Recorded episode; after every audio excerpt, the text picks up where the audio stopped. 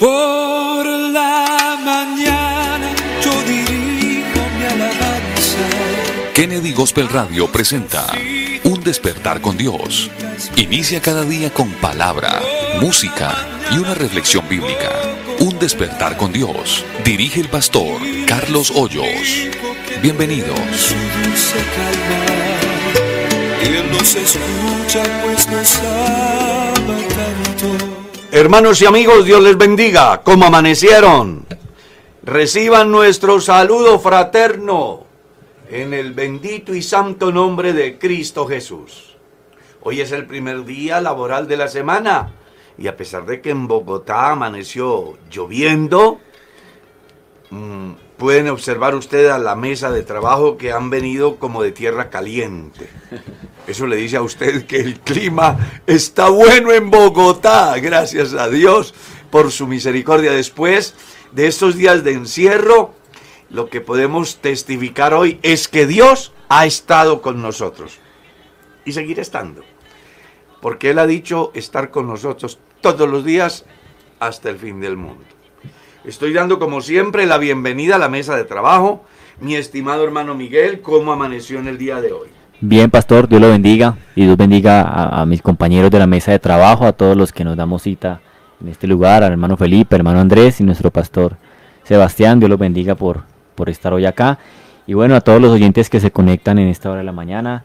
Eh, yo muy agradecido de poderme levantar, de poder despertar. Siempre creo que es de los privilegios más grandes que nos da el Señor y de los cuales podemos disfrutar. Así que bienaventurados todos aquellos que podemos eh, respirar en el día de hoy. Dios los bendiga. Creo que es uno de los privilegios maravillosos que Dios nos da, el poder contar con su favor y su misericordia cada mañana. Mi estimado Felipe, Dios le bendiga, ¿cómo amaneció? Mi hermano Carlitos, Dios me lo bendiga. Muy bien, gracias al Señor. Vi Qué que bendición. vino usted como si estuviera, por ejemplo, en Barranquilla. Sí, señor. Todo calentano, vea. Qué bien, ¿ah? Como que todos A pesar de la lluvia. A pesar de la lluvia, sí, señor. Eso está bien, eso está bien. Sí, gracias al Señor por la lluvia también, gracias a Dios por el día que nos permite tener hoy y este comienzo de semana y de la mejor manera, que es estudiando la palabra de Dios en un despertar con Dios. Así que una bienvenida especial para todos los que nos escuchan y un saludo también especial para todos mis compañeros de la mesa de trabajo y esperamos que eh, sea una bendición del Señor este, este tiempo que vamos a pasar aquí, sin duda alguna lo será. Con toda seguridad, porque cuando uno comienza el día con Dios, pues seguramente que le irá bien. Así es. cualquiera que sea la circunstancia que tengamos que vivir, vamos a estar muy bien, porque en las manos de Dios, segura y seguros estaremos. Pastor Sebastián, Dios lo bendiga. Mi pastor, Dios lo bendiga. Buenos días para usted, para mis compañeros de la mesa de trabajo y para todos los hermanos y amigos que se conectan en esta mañana deseando la bendición del Señor. De verdad que muy contentos de poder estar aquí con esta mesa de trabajo tan nutrida.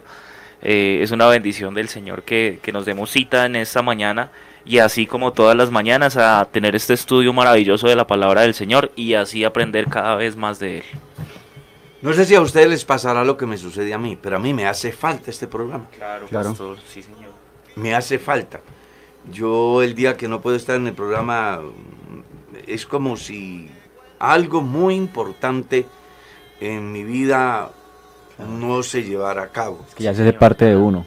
Es parte de uno Sí. Y pienso que ojalá todos los creyentes que tienen la posibilidad de compartir y además de ver el programa, pues hagamos de la palabra de Dios un hábito de todos los días Claro, pastor. y ojalá que sea varias veces al día. Mire que cuando las personas estudian la palabra, leen la palabra, escuchan la palabra, siempre hay algo nuevo que aprender.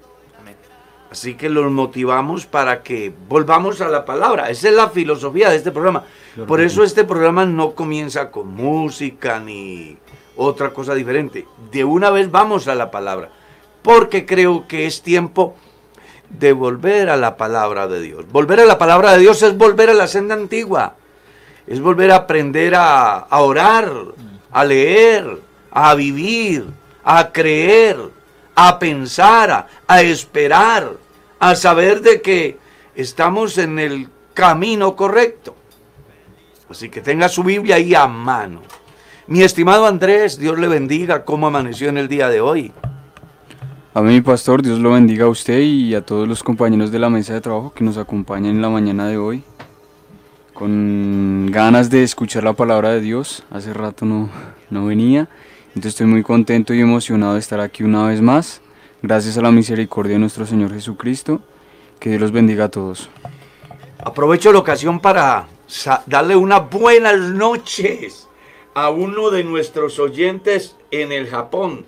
Mónica Argen dice, buenos días hermanos, aquí en Colombia. Y en el Japón, buenas noches. ¿Cómo le parece? O sea, acá no es un despertar con Dios, sino un dormir con Dios. Anochecer con Dios. O un anochecer con Dios. Señor. Ay, hombre, un abrazo para todos nuestros hermanos japoneses, como para todos los que están en Nueva Zelanda, en Australia, en países donde ya es de noche. O inclusive está en la mañana de mañana. Es impresionante cómo mm, cambia el horario. Para todos, Un abrazo fraterno. Y por favor, comparta con sus contactos, hágales llegar el mensaje de Dios. Vámonos con la perla, mi estimado Andrés.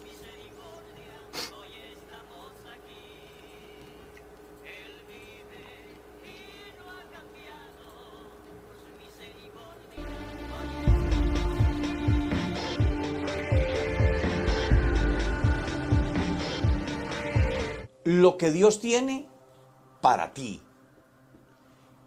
Así quiero titular la reflexión basándome en lo que aparece escrito en el libro del profeta Jeremías, capítulo 33, el versículo 3, que dice, Clama a mí y yo te responderé y te enseñaré cosas grandes y ocultas que tú no conoces. Ese es el mensaje de Dios para el profeta Jeremías y para el pueblo de Israel y hoy para el cristianismo en cualquier parte del mundo y para toda aquella persona que tome una decisión de seguir a Dios. Dios tiene cosas grandes, cosas que jamás se le ocurrió a usted pensar.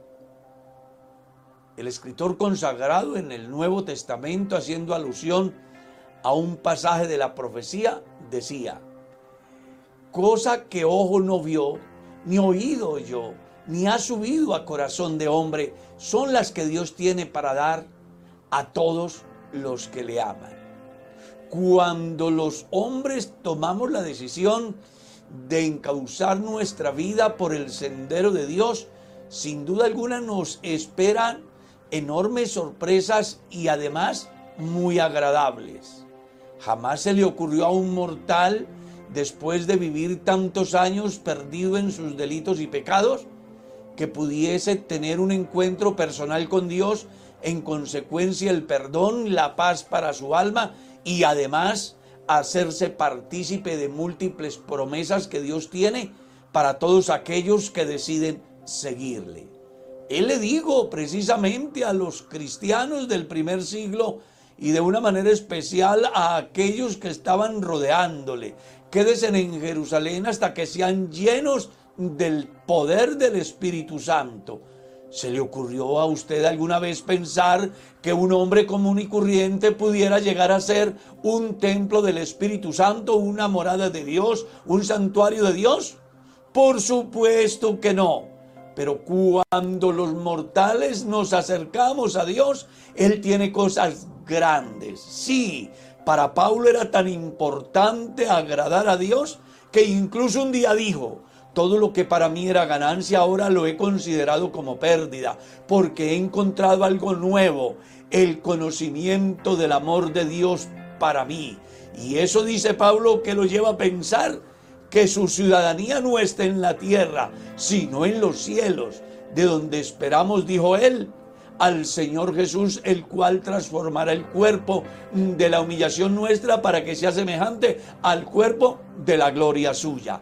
Dios tiene cosas grandes para ti, cielos nuevos y tierras nuevas donde obra la justicia de Dios.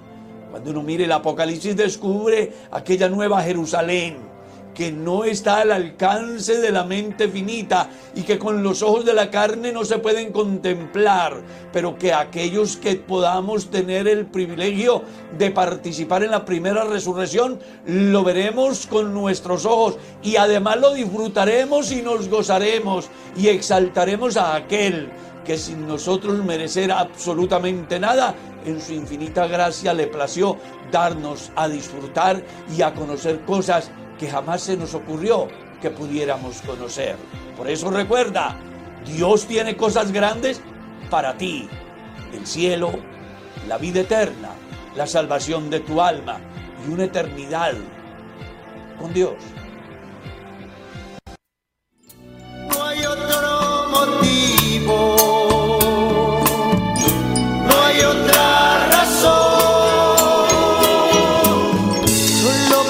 Continuamos aquí con el importante estudio de la palabra, pero quiero hacer un paréntesis para saludar a todos los servidores de la fuerza pública o en la fuerza pública, a todos los militares y de policía y de la Guardia Penitenciaria que escuchan este programa.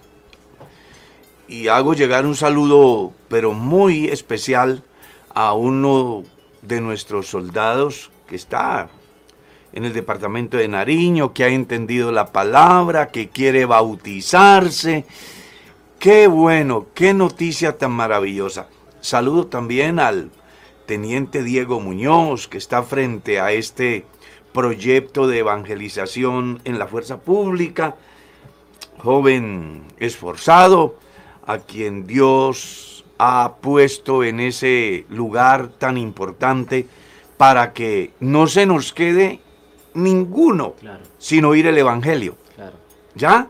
Ustedes sí saben que las perlas evangélicas las escuchan generales, las escuchan policías, las escuchan soldados, los escuchan gente de toda parte. Nosotros no alcanzamos a medir la dimensión de lo que se hace a través de las redes sociales. Es muy bueno uno darse cuenta que en las selvas de Colombia alguien a esta hora, de cualquier grupo que sea, está escuchando la palabra de Dios, porque la verdad, los seres humanos tenemos algo que nos hace saber que necesitamos de un ser supremo. Y ese ser supremo es Dios, el cual todos los días está siempre presto a bendecirnos, a guardarnos, a iluminarnos su palabra, a hacernos conscientes de la responsabilidad que tenemos con relación a nuestra salvación. Así que para todos aquellos en cualquier lugar de Colombia y del mundo, hombre, que Dios los bendiga y los ayude y entiendan el Evangelio y comiencen a hacer las cosas como Dios manda para que tengan paz en el alma y bueno, la certificación divina que no solamente estarán bien aquí, sino que si hay que partir por alguna circunstancia, podamos tener también la paz en la eternidad. Vamos a la palabra, mi estimado Felipe, vamos a leer el capítulo 7 del libro del Génesis. Recuerde que estamos en el Génesis. ¿Usted sí sabe qué quiere decir Génesis? Principio de todas las Principio de todas las cosas.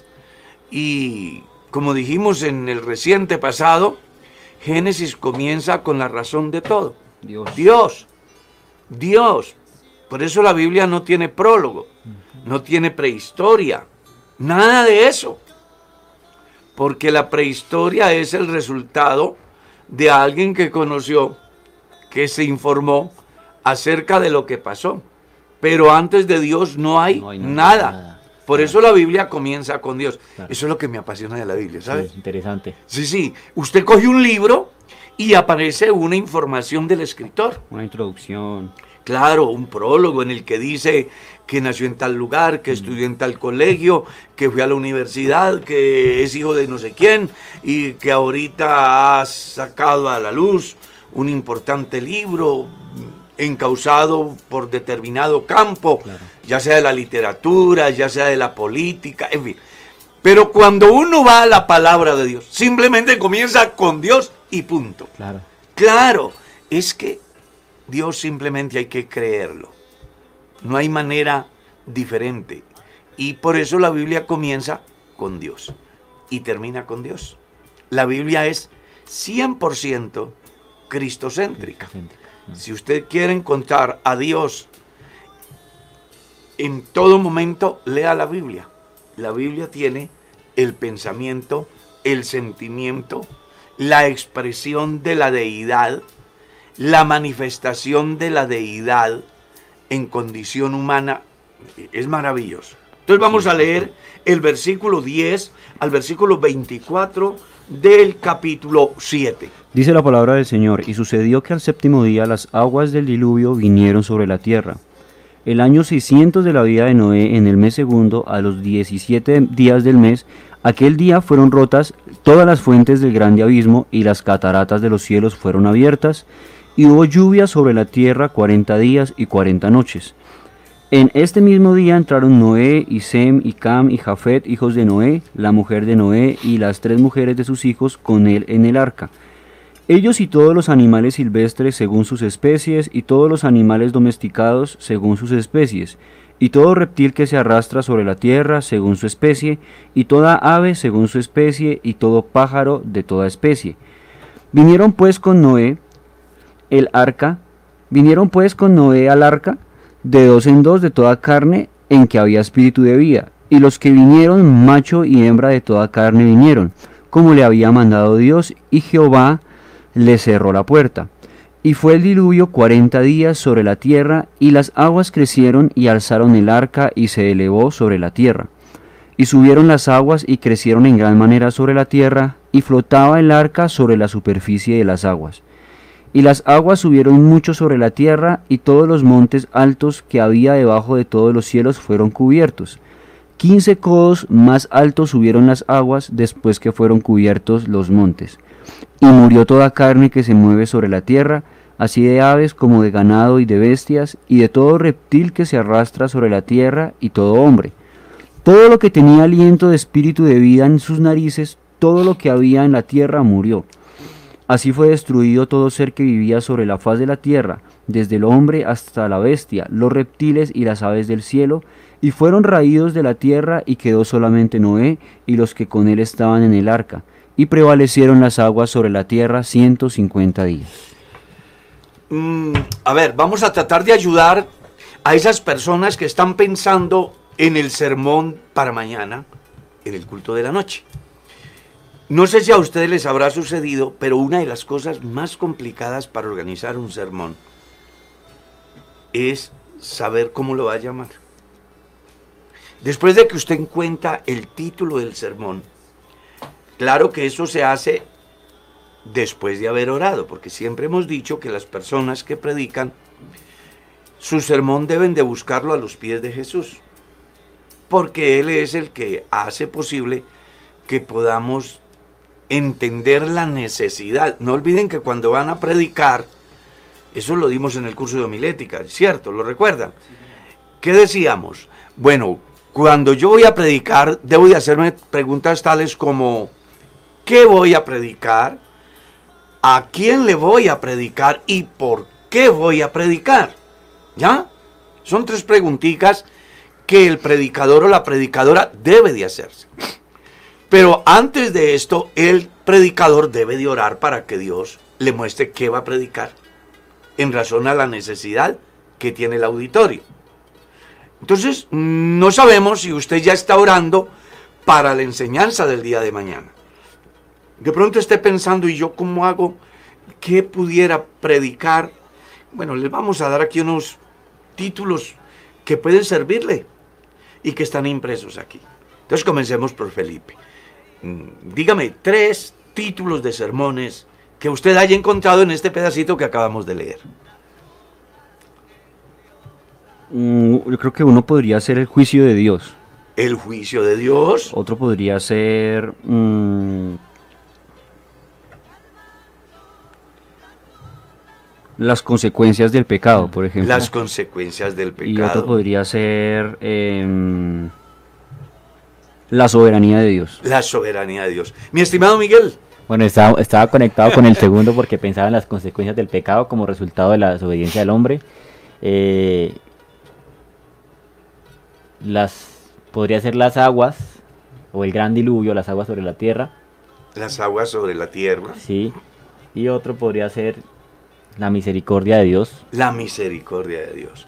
Mi estimado pastor, a ver, denos una, unas lucecitas para mirar a ver cómo organizo la enseñanza de mañana. Estaba pensando, uno, eh, gracia en medio del juicio. Gracia en medio del juicio, ¿ve qué importante? Otro, em, estaba pensando en... ¿Qué? ¿Cómo es que dice acá? Perdóneme. Bueno, mientras usted piensa ahí, yo, por ejemplo, diría despreciaron la oportunidad. Ese sería un tema, ¿cierto? El otro sería la oportunidad que Dios les dio. Aunque parecen ser iguales, no es igual. Y el otro sería la fidelidad de Dios, Claro. ¿Cierto? Y hay otros muchos más que podemos sacar de ahí. Hay algo, hay algo también implícito aquí, es la, el, el hecho de que la familia de Noé fue salva, ¿no? Y, hacia Pues la familia podríamos llamarlo también, eh, Noé salvó su familia, Sí, o salve su familia, ¿cierto? Claro, se puede dar. Por eso estamos diciendo aquí que cuando lea la palabra, trate de encontrar el mensaje de Dios para ti.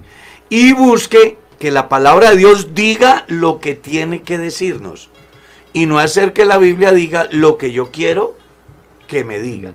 Porque cuando yo busco en el estudio de la palabra que la Biblia diga lo que yo quiero escuchar, pues no le estoy dando la oportunidad al Espíritu Santo de hablar a lo más profundo de mi vida. Por eso la importancia de pedir la dirección ante cualquier cosa de Siempre. Dios. Claro. Si ustedes como predicadores aquí y en cualquier parte de Colombia o del mundo les corresponde llevar la palabra, lo primero que deben de hacer no es ir al internet a ver el mensaje de no sé quién, sino más bien arrodíllese, pídale a Dios iluminación, dígale que les enseñe acerca de cuál es la necesidad del pueblo, que les muestre cómo debe de llamar el sermón y que además les encauce a encontrar el pasaje que se ajuste a ese proyecto que tiene, como es el de llevar el mensaje de Dios al mundo perdido. Creo que con esas pequeñas pautas ya ustedes deben de tener la idea del sermón del martes y posiblemente de toda esta semana, porque allá ellos también están pensando, Claro. están diciendo, venga, también puedo predicar así. Y también puedo sacar, claro que sí. Y eso es lo que hace que la Biblia sea un libro maravilloso, que en él encontremos una fuente inagotable, donde podemos descubrir las diferentes formas de Dios en el trato para con el hombre. Claro, claro. Entonces, mirando este pasaje, en términos generales, pudiéramos decir que el arca se constituyó como el único medio de salvación en los días de Noé. ¿Cierto? Podemos decir a grandes rasgos que Dios premia la fidelidad, pues Noé era hombre justo, era perfecto, era un hombre íntegro, había hallado gracia delante de Dios, un hombre que caminó con Dios. Y Dios en razón a eso lo salva a él y salva a toda su familia, ¿cierto? Aprovecho la oportunidad para mm, buscar disipar dudas como la que hablábamos ahora fuera de micrófonos, mano Felipe. Sí, señor pastor, una duda bastante interesante que nos hace uno- un hombre que, que escuchó el, el despertar con Dios del sábado pasado. Hablábamos de la predicación de Noé y el hecho de que nadie aprovechó la oportunidad y nadie creyó a eso. Y dentro de eso mencionábamos que el Señor es el que pone el querer como el hacer por su buena voluntad en cada corazón. Entonces eso hacía que naciera la siguiente duda y es que si nadie creyó, porque por consiguiente Dios no puso en el corazón de ninguno de ellos el creer, entonces eso supone que Dios no quería salvar a nadie. Esa es la duda que tenía el hombre. O sea, la pregunta que hace la persona es, bueno, si Dios es el que produce el querer como el hacer, y los antidiluvianos se perdieron fue porque Dios no colocó. Exactamente. Pero se les olvida que el querer de Dios siempre está. ¿Cuál fue el querer de Dios? Salvarlo a todos. Salvarlos. Claro. ¿A través de qué? Del Del arca. arca. Pero los dejó a ellos para que tomaran la decisión. Claro, Como siempre fue así. Sí. Y siempre ha sido Usted- así. claro, ustedes recordarán que cuando iniciamos el estudio del Génesis, dijimos en uno de ellos que Adán y Eva fueron puestos en el huerto y tenían delante de sí dos posibilidades. Definir la eternidad con Dios o la muerte. Y ellos escogieron la muerte. La muerte. No fue porque Dios quisiera que Adán y Eva pecaran. Dios sabía que el pecado ya estaba y que el hombre podía fracasar. Pero Dios también sabía que el hombre podía elegir lo bueno. Y por eso colocó delante de ellos comer del árbol de la vida y vivir para siempre o comer del fruto prohibido y morir. Y morir. Y ellos tomaron una decisión. Igualmente sucedió. Dios puso no solamente que ellos tuvieran la posibilidad, sino que inclusive empleó a un hombre como Noé de tiempo completo para que les hiciera el barco donde se pudieran salvar. Y durante mucho tiempo estuvo la oportunidad de ir a Puerto Rico. 120 años, 7 días. Siete días. 120 años, 7 días. ¿Quieren más?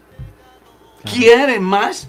¿Qué hombre espera a una novia para casarse 120 años? ¿Qué patrón es- espera un empleado que vaya a la labor 120 años? Sería bueno que se hicieran esa pregunta, pero Dios los esperó cuántos años? 120. ¿Y por qué se perdieron? Porque no quisieron echar al arca. No es porque Dios no quisiera, fue que ellos no quisieron escuchar o prestar atención al mensaje que la Biblia dice que daba Noé. Pedro escribe en su carta, Noé era pregonero de, De justicia. justicia. Claro. Es decir, viene un juicio. Yo me imagino a Noé así, diciendo, viene un juicio sobre la tierra y solo se va a salvar el que entre al arca. Algo así. Similar al sermón de Jonás. La diferencia es que el sermón de Noé era de oportunidad. El sermón de Jonás no era de oportunidad, era de De juicio. O sea, hay una diferencia en los dos discursos. Sí, señor. Porque una cosa es que se diga, hay una oportunidad, el que entre al arca se va a salvar. Otra cosa es que se diga, en 120 años el mundo va a ser destruido. Perdón, en 120 días, Días. o en 140 días. O sea, hay una diferencia.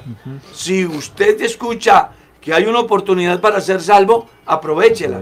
Y si escucha la que solamente hay juicio, pues reflexione y diga, venga, si Dios puede destruir, también puede abstenerse, que fue el pensamiento del rey en Nínive con todos sus habitantes. Claro. Entonces, hay una diferencia en los dos discursos. El uno era para juicio y el otro era para salvación. La diferencia la marcó la decisión. La decisión, Los que estaban determinados a condenación a causa de su pecado resultaron siendo ser salvos a causa de su arrepentimiento. Claro. Y los que tenían la posibilidad de salvación resultaron siendo condenados por el juicio Sí, señor. A causa de su indiferencia. Claro. Pastor, además que hubo oportunidad hasta el último momento. Claro. Estaba, eh, los, dice que al séptimo día las aguas empezaron a inundar y dice, y en ese mismo día, va a decir el versículo 13. 13, en ese mismo día entraron Noé con toda su familia. O sea que Hasta el último día. hasta el último momento tuvo la gente oportunidad para poder entrar. Claro, Tremendo, eso me ¿no? dice a mí que Dios es muy bueno porque es que no fue ni siquiera Noé el que cerró la puerta, Claro. Sino fue Dios el que esperó y aún ya la, yo ya estaba cayendo según este texto y después cerró la puerta. No, yo me imagino la actitud de Noé esperando a que la puerta se cerrara. Sí, Claro. Dios me dijo que lo hiciera, que iba a venir esto, y ya hoy es el día 2, y nada que cierre la puerta. Y hoy es el día quinto y nada que cierre la Esperando puerta. que alguien se asome por ahí A a, ver, ver, si entra sí. o qué. Mucha oportunidad, Claro. Mucha oportunidad. Me hizo acordar eso, pastor, de así tal cual lo está mencionando usted, de una forma muy alegórica, ¿no? El hecho de estar pendientes de la puerta a ver si alguien entra, ¿no? En, en el municipio de, de Villa de Leyva hace ya bastantes años, recuerdo que hacíamos culto con mi papá, con mi mamá, mi hermano recién nacido y yo, solos, Solos. solos, y la gente a veces pasaba y se asomaba por la puerta y miraba hacia adentro Y seguían de y largo. seguían de largo. ¿Y cuántos de esas personas ya están muertas y se perdieron? Claro. Y fue que no tuvieron la oportunidad. Claro. No, la puerta estuvo abierta. Y el pregonero estuvo presto. Y la oportunidad fue inmensa. Pero ellos Sí. fueron indiferentes. Claro. Para que se cumpla lo que el Evangelio de Juan en su capítulo 3 dice. Esta es la condenación, que la luz vino al mundo. Pero los Pero hombres, los hombres amaron más las tinieblas. Amaron más las tinieblas que la luz. Porque en el hombre hay la gran posibilidad de amar la luz o amar las tinieblas. Y todo va a depender de la decisión que él tome. También dice la palabra que cercano está Jehová a todos los que le invocan de Claro. veras. A los que le invocan de veras. Importante encontrar en este pasaje que estamos estudiando cómo Dios le da esa posibilidad a la familia de Noé. Y, y aparte de ello, a todos los animales silvestres según su especie. Y todos los animales domesticados según su especie. O sea que en el día de Noé ya habían animales Domesticado. domesticados. No sabemos cuáles estaría Noé y el pueblo domesticando. Posiblemente el ganado, en todas sus especies, eh, posiblemente... Gatos. eh, ah, sí, todos Algunas los... aves de pronto. Algunos, algunas aves, a lo mejor lo que hoy llaman mascotas que son hasta extrañas. Ya las tenían domesticadas. Dios permitió que de todo esto se salvase. Y ellos y todos los animales silvestres según su especie, y todos los animales domesticados según su especie, y todo reptil que se arrastra sobre la tierra según su especie, y toda ave según su especie, y todo pájaro de toda especie. Ustedes recordarán que dijimos, no menciona los peces ni los monstruos marinos. Claro, es que no había que salvarlos. Ellos estaban en su mundo. En su hábitat. Claro. Y además iban a tener Comidita harta. harta alimentación. Pastor, me parece interesante ya que leemos ese es muy versículo. bonito eso, ¿no? Cómo en el diseño de Dios organiza y exceptúa lo que no necesita. Claro, Porque qué necesidad tiene un delfín, yo qué sé, una corvina, un Una ballena, chico, ah. una ballena, de que los metan en determinado lugar cuando están en su mundo. claro, Dios tenía el plan ya hecho. Plan de Dios es Me parece, me parece interesante en ese versículo 14 eh, que todos estos animales salvajes y domésticos y aves estaban juntos en un solo lugar, ¿no? Y cómo la presencia de Dios en el, en el- arca eh, permite que convivan todos, ¿no? Porque algunos animales se cazaban unos entre otros eh, como medio de alimentación, pero la presencia de Dios permitía que, que todos estuvieran así en, en orden y que no atacaran a, a los seres humanos. Pues yo pienso que el trabajo de Noé fue muy titánico. Lo que hablemos con relación a qué pasó allá son simplemente conjeturas, Claro. señor, hipótesis. Pero a mí se me ocurre una hipótesis. Posiblemente a Noé le tocó hacer compartimientos. Sí, claro. Aquí va a estar el tigre, aquí va a estar el león, aquí va a estar el elefante, aquí va a estar la oveja, aquí van a estar las aves, ¿no? Por eso decíamos esta semana que la empresa de Noé al construir el arca fue algo demasiadamente Extraordinario. grande, extraordinario, de una perseverancia, una paciencia, una constancia, una fe muy grande Claro. Es que no es para nada fácil el trabajo que le correspondió a Noé. Imagínese 120 años. No solo, no solo un trabajo de, de, o sea, tan sencillo, ¿no? Si nos ponemos a analizar el hecho de que Noé hubiera podido hacer todo esto, requería un gran estudio, ¿no? Claro. Porque Hoy no habría un, un estudio- que pudiera hacer eso sin, sin ir a la universidad. no, y acerca de las especies también, para saber Conocerlas. conocer todas las especies y poder tomar de cada especie eh, un trabajo muy, muy, muy amplio. El hombre tenía conocimiento, Dios le dio. Hmm. Y bueno, prueba de que tuvo verdadero sentido.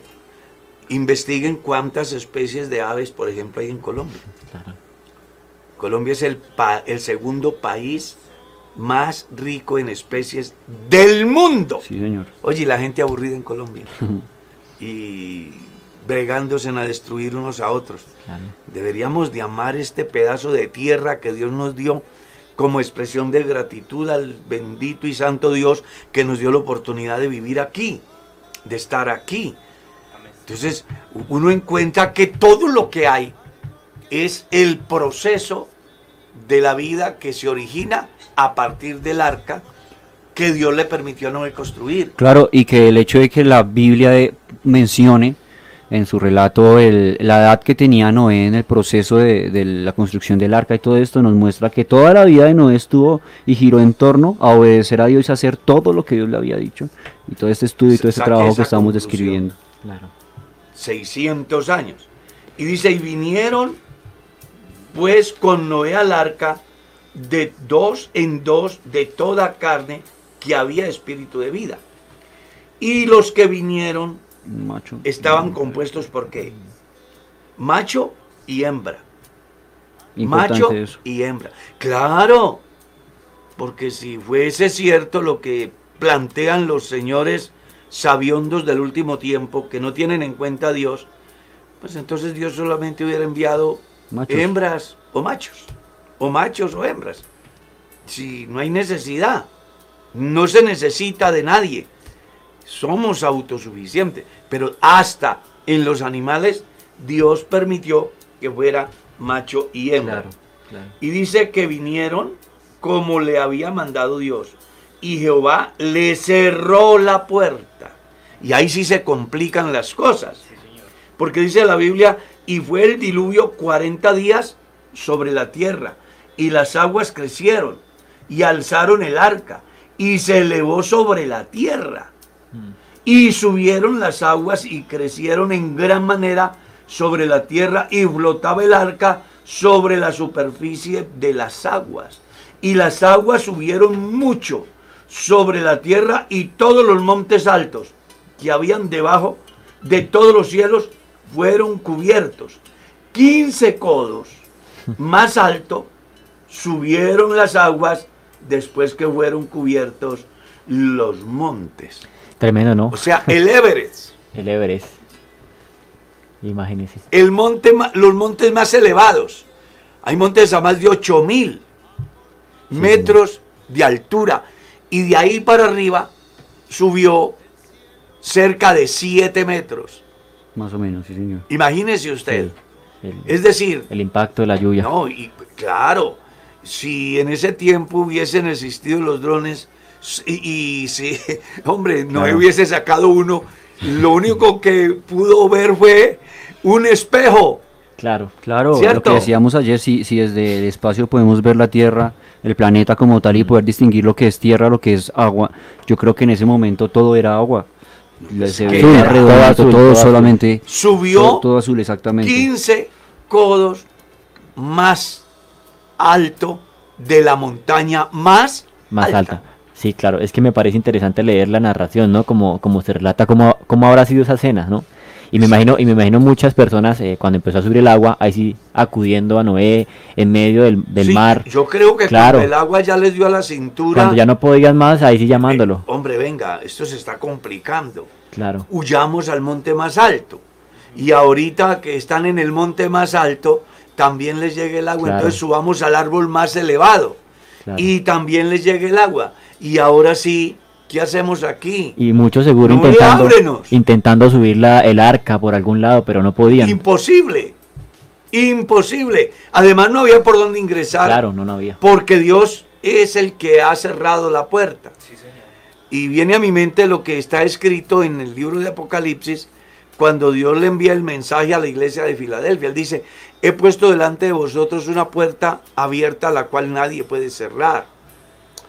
Y que si uno se pone a, a hacer el análisis, encuentra que si en ese tiempo la puerta abierta duró siete días después de la construcción, que se terminó toda la obra, hoy la puerta de la gracia está abierta de par en par.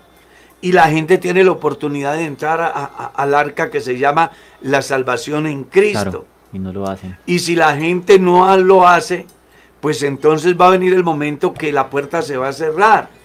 ¿Y cuándo se cierra la puerta? Cuando Jesucristo venga por la iglesia. ¿Y cuándo se le cierra la puerta al ser humano? Cuando llega la muerte. Porque cuando llega la muerte, la eternidad ya está definida. Claro. Claro. Y cuando Cristo venga, aunque los hombres quieran buscar, ya no van a poder. ¿Recuerdan la profecía de Amós? He aquí envió hambre a la tierra y no de pan, sed y no de agua, sino que de escuchar palabra de. Dios, porque van a correr de oriente a occidente, de norte a sur, de mar a mar, buscando palabra de Dios y no la van a encontrar. Claro. Y otra profecía dice, se le entregará el libro al que sabe leer y dirá, no entiendo. Y al que no sabe leer y él dirá, no sé leer. Claro. Porque lo que hoy tenemos en nuestras manos como hoja de ruta que nos enseña los pasos que debemos de dar si queremos ser salvos, va a ser simplemente un libro sin esencia. será simplemente letra, porque la esencia que es el Espíritu Santo que ilumina la mente del hombre, que genera la conciencia, que lo hace responsable, pues es un ser moral, va a desaparecer. Por eso el tiempo aceptable es hoy. Claro. El día de salvación es hoy. Así como en los días de Noé, así será la venida del Hijo del Hombre. ¿Los antidiluvianos tuvieron oportunidad? Claro que sí la tuvieron. Claro. ¿La gente del tiempo de hoy tiene la oportunidad? Claro que sí tienen la oportunidad. La puerta está abierta, pero no espere que Dios cierre la puerta. Porque en el momento que Dios cierre la puerta, la gente querrá buscar. Y, no y déjeme ir bien, bien allá. Estoy hablando con hijos de creyentes. Estoy hablando con padres que tienen hijos convertidos. Esposas que tienen su esposo convertido. Esposos que tienen la esposa y la familia convertida. Cuando el Señor venga y se lleve la iglesia, ellos sabían dónde se congregaban ellos. Y seguramente van a venir a los diferentes lugares de reunión para encontrar una respuesta. Porque es que se vino para la escuela dominical y no llegó. Claro. Porque es que se fueron para la vigilia y no llegó. Porque eh, a mí se me hace muy raro que él tenía que ingresar al trabajo a tal hora y no apareció. Él tenía estudio en la universidad, tenía que hacer un trabajo y no aparece. Y queremos saber, porque ellos venían aquí a ver qué sucedió. Ellos se vinieron para el culto. Y entrar ahí al salón y encontrar ahí la ropita en un montoncito, las gafas, la prenda matrimonial, sus zapatos, todo ahí amontonadito. Y de pronto alguno de esos que se quedaron por causa de su desobediencia, decirles, no, lo que pasa es que estábamos en el culto y de un momento a otro algo extraño pasó y han desaparecido. Y yo estoy aquí, pero ya no hay oportunidad. Los medios de comunicación buscando una respuesta porque será noticia mundial. Claro. Claro. Mundial. Escuchó, mundial. La desaparición de un pueblo que se ha dado de manera simultánea en los cinco continentes y en todos los pueblos de cada país. Porque Dios ha de salvar gente de toda tribu, De toda pueblo, lengua, lengua y nación. Entonces aquí las cosas son más serias de lo que la gente está pensando. Porque los hijos van a buscar a los padres. Los padres van a buscar a los hijos. El esposo a la esposa. La esposa al esposo.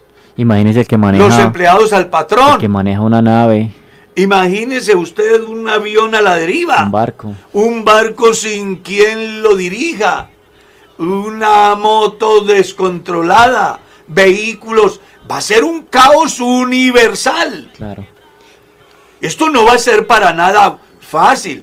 Hoy la gente está en una crisis muy grande donde muchos hasta se han suicidado mirando el futuro tan incierto que hay en los diferentes campos. Estaba mi esposa ayer mostrándome cómo una muchacha joven con un futuro impresionante en el campo profesional y se ha suicidado. Se ha suicidado la muchacha. Entonces uno dice, si eso es ahora, ¿qué irá a pasar cuando esto dé un giro tan brutal? Y lo más triste que resuenen las conciencias de los que escucharon el Evangelio. Y saber de que lo que se dio es el cumplimiento de la palabra. Porque yo quiero que ustedes se den cuenta.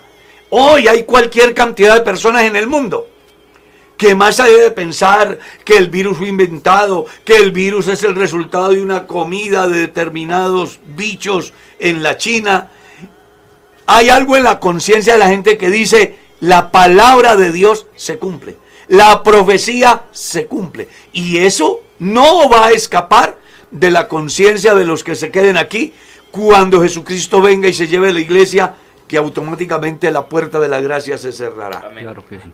Entonces aquí hay que reflexionar. El que sea santo, santifíquese más. Necesitamos más oración en la vida del cristiano. Necesitamos más obediencia. Necesitamos más humildad. Necesitamos volver a la palabra. Necesitamos ser más sencillos. Entender la condición nuestra frente a Dios y reconocerlo como lo que Él es. No más soberbia, no más altivez, no más orgullo. Hay que buscar a Dios ahora que puede ser hallado. Joven, que se comporta indiferente ante el llamado de Dios. Caballero, usted, anciano, bájese de la nube, acepte una realidad. Más arriba de nosotros hay un ser que se llama Dios. Él tiene el control. Él ha abierto la puerta. Los políticos la han querido cerrar. Los papas la han querido cerrar. Reyes la han querido cerrar. Grupos al margen de la ley la han querido cerrar. Persecuciones de diferente orden han querido cerrar la puerta, pero no han podido. La razón es porque Dios la tiene abierta y estará abierta hasta el día, hora, minuto, segundo que Él lo determine. Amén, amén. Y hoy hay un clamor por la iglesia en el mundo entero, llamando a los hombres a que entren a la única posibilidad de salvación que hay, Claro. que se llama Jesucristo Amén, amén. a través del Evangelio. Y que si ustedes dejan pasar la oportunidad, desafortunadamente cuando quieran hacerlo, les va a pasar lo mismo que en los días de Noé. Noé, ábrenos, ahora sí creemos, ahora sí entendemos que tú tenías la razón, ahora, pero por favor ábrenos. Pero ya la puerta se había cerrado y no había posibilidad de acceder a un lugar seguro y de salvación. Después de que la iglesia se vaya, la gente podrá hacer lo que quiera, pero ya no habrá salvación. ¿Usted qué piensa? ¿Que en la gran tribulación se va a salvar? Olvídalo. La salvación para el mundo gentil es hoy. Sí, señor. Lee por lo menos cuatro testigos en el libro de Apocalipsis que dice, y no se arrepintieron Amén. de sus abominaciones, y no se arrepintieron de rendir culto a los demonios, y no se arrepintieron de sus hechicerías, y no se arrepintieron de sus fornicaciones. Antes blasfemaron el nombre de Dios, que había enviado las plagas. O sea que aquí la cosa es seria, y con algo que debe de impactar hoy en la vida de la gente. Y es que hoy la gente en el momento de crisis encuentra una puerta fácil. Me suicido y se acabó todo. Desconociendo que hay un juicio que le espera, una condenación. Amén. Allá en el periodo que viene según Apocalipsis, los hombres buscarán la muerte Y no y la muerte huirá de ellos. Señor. Ojo con eso. Ahí no va a servir el suicidio. Tendrán que vivir en carne propia la consecuencia de su indiferencia hacia Dios. Y eso no es todo. En el momento del juicio, no solamente habrán experimentado la tragedia humana, sino que también escucharán el veredicto final. Id malditos al juego eterno preparado para el demonio y sus ángeles. Hay que hacer algo. Amén. El agua le está llenando la canoa. Sálvese por su vida. Aprovecha el momento. Jesucristo quiere salvarlo. Ayer fue el arca, hoy es la predicación del Evangelio. Necesitamos que la iglesia se llene del Espíritu Santo, que dejemos de contender más, que dejemos de, de cuestionar, que dejemos de darle interpretaciones a la Biblia que se ajustan a nuestros caprichos y no a los designios de Dios. Hagamos a un lado nuestro yo, nuestra soberbia. Venid, postrémonos, arrodillémonos delante de nuestro Dios. Reconozcamos que Él es Dios, que Él nos hizo y no nosotros a nosotros mismos. Entendamos de una vez por todas que la oportunidad que tenemos ahora es enorme. Porque ahorita no es un predicador como Noé. Ahorita son miles de predicadores que en cada pueblo, en cada ciudad, por las redes sociales. Yo estaba mirando esta madrugada cómo se está predicando el Evangelio desde la madrugada. Claro. a través de las redes sociales y en todos los canales, gente conectada. Oye, me llené de emoción, de alegría, saber que nunca antes en la historia de la humanidad se había abierto una puerta tan grande. Claro, claro que sí. Y que es Como la que tenemos hoy. Claro, y que es una de las señales antes del fin. Mateo 24 nos dicen palabras de Jesús que el Evangelio será predicado en todo el mundo y después de esto vendrá el fin. Entonces imagínense. La puerta la de puerta Dios. está, la puerta, la puerta. Eso quiere decir la misericordia de Dios. Sí, señor. Amén. la gracia a su disposición. Así que si se pierde, no venga con el cuento de que Dios no quería que usted se salvara. Porque le ha puesto la palabra hasta en el cuarto donde duerme. Señor. Oye, aquí estaba leyendo yo un comentario de alguien que me escribe y me dice, ore por todos los que estamos en las clínicas, enfermitos. En la clínica a esta hora están escuchando este programa. Y en la cárcel lo están escuchando. Y téngalo por seguro que alguien va en el transporte masivo y lo está En escuchando. la selva también. En la selva hay gente escuchando, en los batallones, en cualquier parte. La palabra de Dios le está llegando a la gente. Ojalá que aproveches este momento tan maravilloso que Dios nos está dando. Nunca olvide, Noé debe de llevarle un mensaje a cada hombre hoy. Y es que así, como Noé fue incansable en la en el desarrollo de la obra de Dios y en el cumplimiento de su misión, hoy hay una iglesia. Amén. Y creo que a más allá de que estén escuchando esta reflexión, alguien ha de ir a su casa hoy. Un evento le ha de hacer consciente del tiempo tan peligroso que vivimos. Una maravilla de Dios a través de la oración de un santo en cualquier lugar a favor de determinada circunstancia ha de hacerle saber que Dios está ahí y que usted tiene oportunidad. Claro.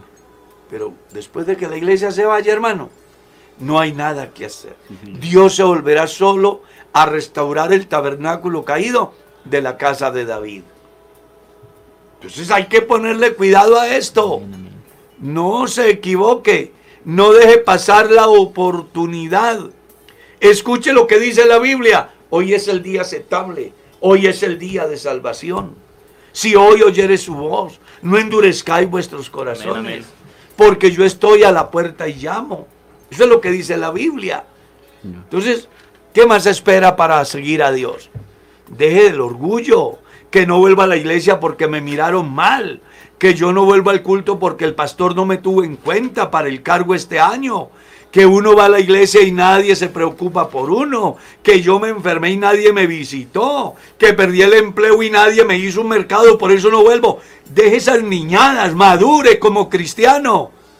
Usted no debe estar siguiendo a Dios por cosas materiales, por aparentes dádivas.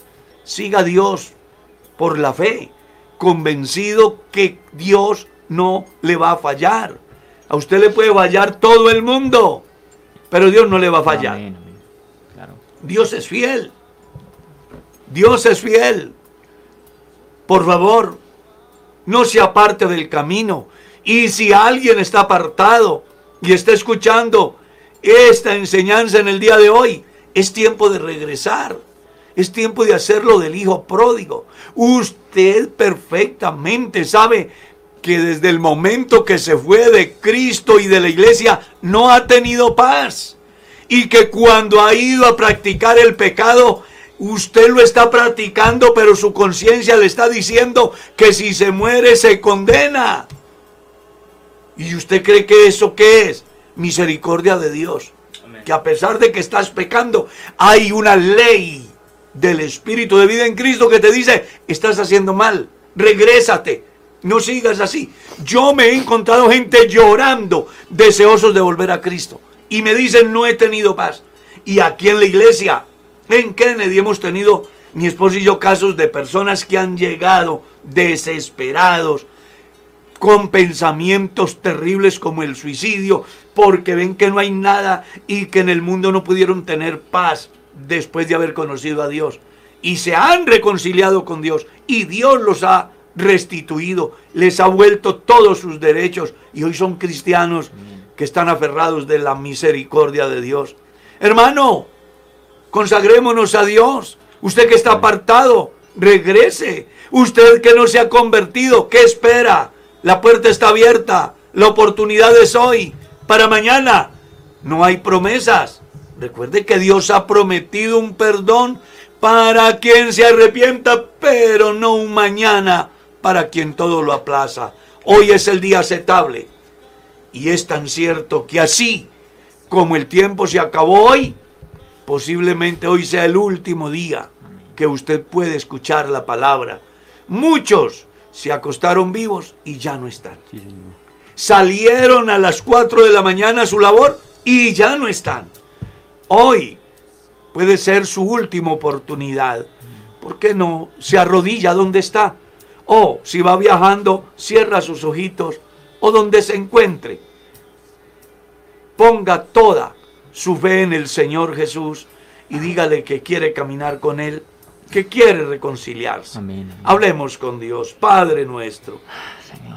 En este día tan maravilloso, yo quiero decirte gracias por la oportunidad, por la vida, por la salud, por el bienestar, por el alimento, por la familia, por el abrigo, por el techo, por todas esas cosas lindas que nos has dado.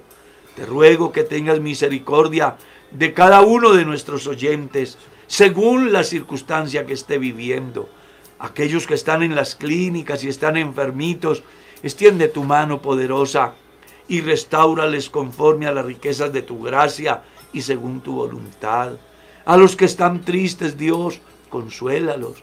A los que han sufrido una herida por causa de los dardos del enemigo, sánalos, Dios. Aquellos que el enemigo les ha hecho tanto daño que están pensando inclusive en el suicidio, por favor ilumínales de tal manera que encuentren la puerta y puedan ser salvos. Maravilloso Dios, Haz una obra cual nunca se ha dado en la vida de aquellos que hasta hoy no han seguido tu camino, que hasta hoy no han rendido sus vidas a ti. Dios mío, revélate en sus vidas, genera en ellos la necesidad, haz el milagro salvífico, permite que ellos, más allá de las pretensiones que tengan en el campo humano, le den valor a tu llamado y se acerquen a ti obra a favor de cada uno de nuestros oyentes en el día de hoy. En el nombre de Jesús oramos. Amén. Amén. Nos vamos, mi estimado Miguel. Sí, pastor, gracias a Dios aprendimos algo de la palabra del Señor, nos edificamos y qué bonito mensaje que hemos estudiado en el libro de Génesis. Así que un saludo muy especial para todos ustedes, queridos oyentes, hermanos, amigos que vean el programa más adelante. Dios los bendiga y que tengan el mejor de los días eh, en esta mañana. Mi estimado hermano Felipe, nos vamos. Una bendición haber estado aquí, hermano Carlitos, haber disfrutado de la enseñanza de la palabra del Señor con, la mesa de trabajo y todos aquellos que, nos estaban escuchando a lo lejos. Eh, deseamos que el Señor Jesucristo les siga bendiciendo en este inicio de semana y seguramente el día de mañana estaremos aquí y también habrá un mensaje muy especial y directo de parte de Dios para el corazón de todos los que puedan oír el mensaje. Claro que sí. Mi estimado pastor. Mi pastor, Dios lo bendiga a usted, a mis compañeros de la mesa de trabajo, a todos los hermanos y amigos que estuvieron con nosotros en esta mañana. De verdad que nos vamos nutridos por esta maravillosa palabra y deseamos que tengan un excelente día lleno de la presencia del Señor. Si Dios lo permite, el día de mañana estaremos acá nuevamente en un despertar con Dios. Vamos a estar ahí. Mi estimado Andrés. Así es mi pastor, dándole gracias a Dios por esta oportunidad, invitándole a todos los oyentes que compartamos este link no sabemos qué persona puede necesitar esta palabra y Dios se agrada de esas cosas. Dios los bendiga y que tengan un excelente día. De mi parte, gracias por estar ahí. Dios les bendiga. Feliz día.